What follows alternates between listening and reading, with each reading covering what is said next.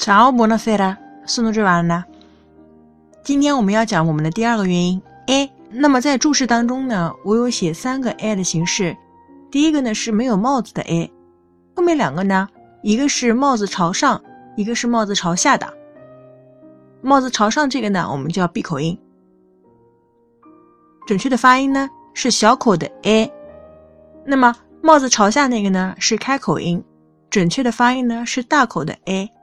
但是呢，我们在现代意大利当中呢，已经把这三个词呢同化了。所以说，看到这三个 a 呢，大家可以把它发音成一样 a。如果上面有一个小帽子啊，无论是帽子向上还是向下呢，重音一定是落在这个 a 上。接下来跟我一起念一下。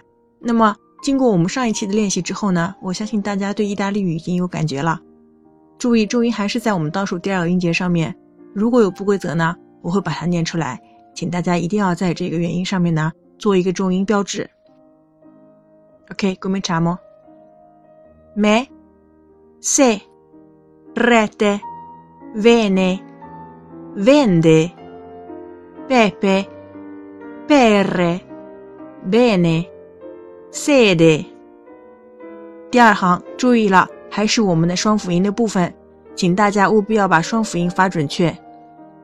caffè, sette, fette, m, dente, pendente, fedele, rendere。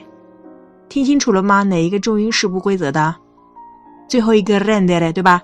在第一个字母 a 上面重音 rendere。OK。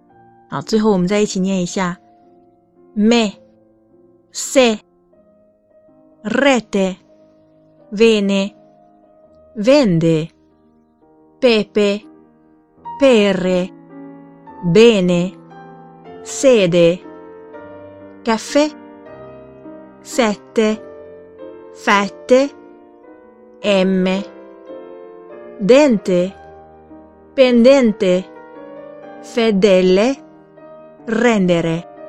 好了，今天我们就到这里，超超。